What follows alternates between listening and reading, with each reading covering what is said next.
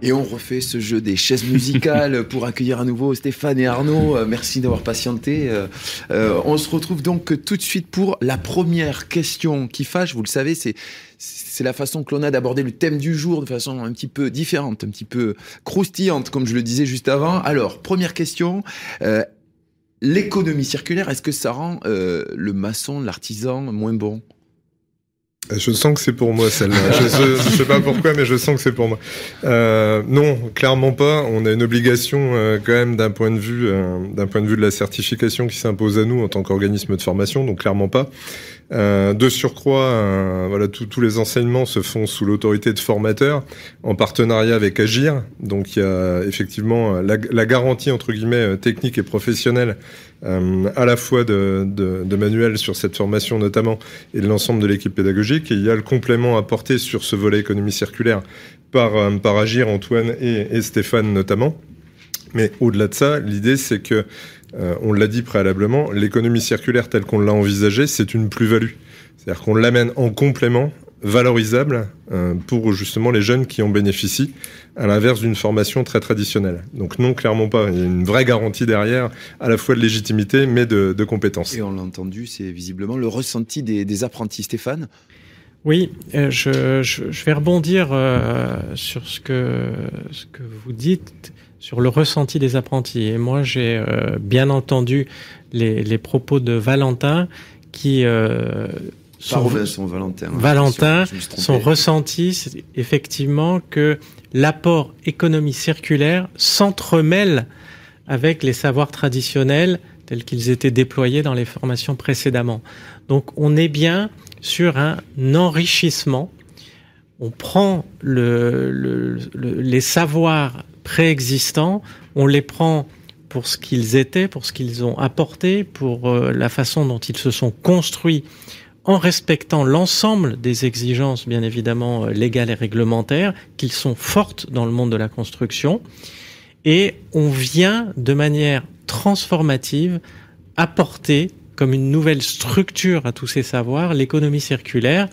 Et donc, il n'y a pas d'appauvrissement, il y a bien au contraire un enrichissement euh, de ces formations nouvelles. que je vous vois réagir. Oui, mais, mais tout à fait. Enfin, pour, pour moi, c'était, je, je, rejoins pleinement euh, ce que dit Stéphane et Arnaud, c'est que c'est un enrichissement. Et puis, euh, on, on, voit bien aujourd'hui, de la contrainte euh, naît la créativité, l'innovation. Donc, il est bien évident qu'aujourd'hui, avec cette, cette dimension économie circulaire, ça ouvre de nouvelles perspectives au métier de maçon. L'innovation repose sur, sur des savoirs traditionnels, vous confirmez, Manuel ah, oui, oui, oui. On ne change pas complètement la pratique euh, aujourd'hui. Oui, tout à fait. Donc après, donc ce qu'il faut aussi concevoir, c'est qu'on est au début du projet. Il faut savoir que les questions qui ont été à juste titre posées par Valentin euh, on a encore du temps parce que là c'est le début. Euh, les entreprises, on connaît leurs activités parce qu'elles nous font confiance de, euh, donc euh, maintenant depuis quelques années.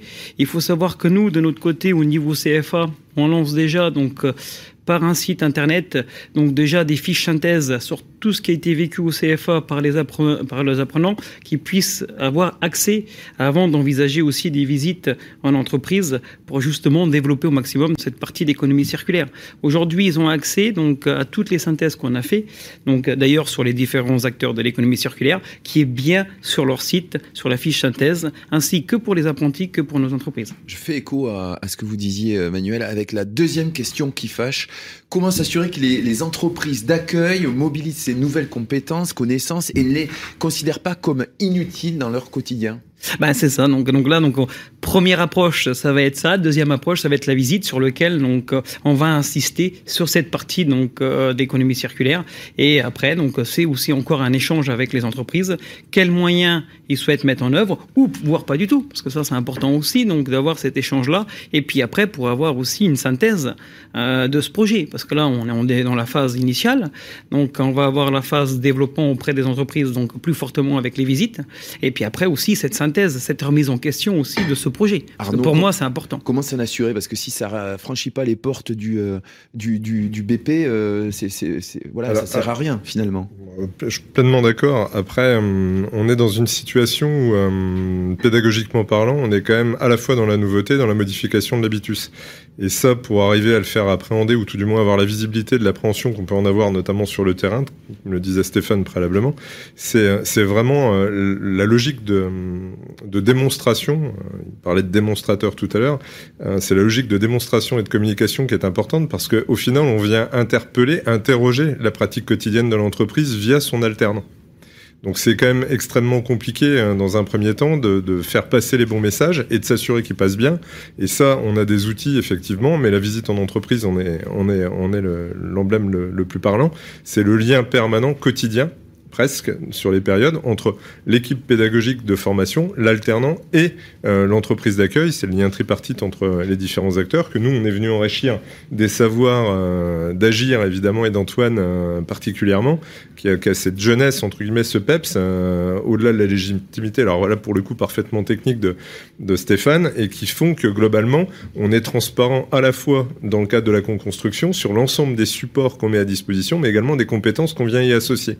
Et rien qu'en cela, on a déjà le message qui passe auprès de l'entreprise. D'accord. Il y aura des événements pour sensibiliser euh, les entreprises au, tout au, au, long de, ces, euh, de ce, ce, cursus de développement euh, dont vous parliez. Troisième question qui fâche, je me tourne un petit peu sur, vers, vers, vers Stéphane, parce que c'est bien beau l'économie circulaire, mais est-ce que les TPE familiales peuvent vraiment l'appliquer sur leur chantier? On avait tout à l'heure, effectivement, Valentin qui, qui disait il faut accompagner les, les TPE. Alors, bah, le, le, le germe de, de, de, ma réponse est déjà contenu dans la question finalement, parce que, bah, à nouveau. Elles sont pas très méchantes les questions. Euh, ouais, on, on, va emprunter à, à, à, une entreprise familiale, donc les propos qui ont été tenus tout à l'heure, euh, deux, deux registres qui me semblent intéressants.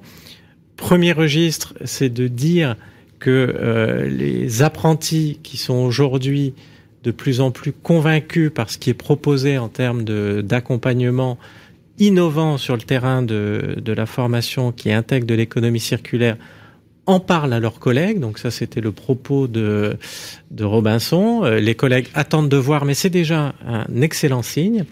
Et ensuite, plus sur le terrain, effectivement, de l'entreprise familiale, qui était proposée là par Valentin, euh, c'est deux choses.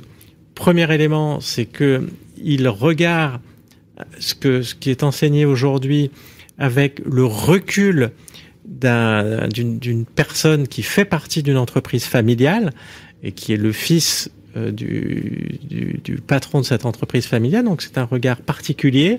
Euh, et il a précisé que déjà aujourd'hui, dans les pratiques du quotidien, il, y a un certain nombre de choses qui sont réalisées sur le terrain de l'économie circulaire. Récupérer euh, des matériaux, euh, du cuivre, des choses comme ça sur des chantiers et les réutiliser euh, sur d'autres fois. Donc il y a des pratiques voilà. déjà existantes. Ou des briques, comme il a pu le, le citer concrètement tout à l'heure. Et pourquoi, de toute façon, justement, les TPE, comment on peut les impliquer? Franck, vous disiez, les, vous rappeliez les chiffres. C'est quand même euh, un tissu très important. C'est un tissu très important et au-delà de la TPE familiale, enfin, c'est vrai que quand on prend, c'est 77% des entreprises formatrices sont des TPE des TPE PME. Donc, euh, donc les concepts qui sont développés ne sont pas euh, n'excluent pas une partie. Euh, mais non, non, non, et bien, et au contraire, et, et je dirais même plus. Enfin, au-delà de, de, la TPE familiale, je dirais la, la, TPE formatrice. Et donc déjà, s'il y a s'il y a une action de former, il y a aussi une action de, il y a, aussi une certaine porosité à ce que euh, au message qui est porté par l'économie circulaire, au message qui est porté par euh, l'ensemble de cette dimension de développement durable. Je trop bavard. À peu près dans les temps, on va enchaîner avec la quatrième partie de cette émission, euh, la, euh, la partie open question dans laquelle vous interpellez les participants.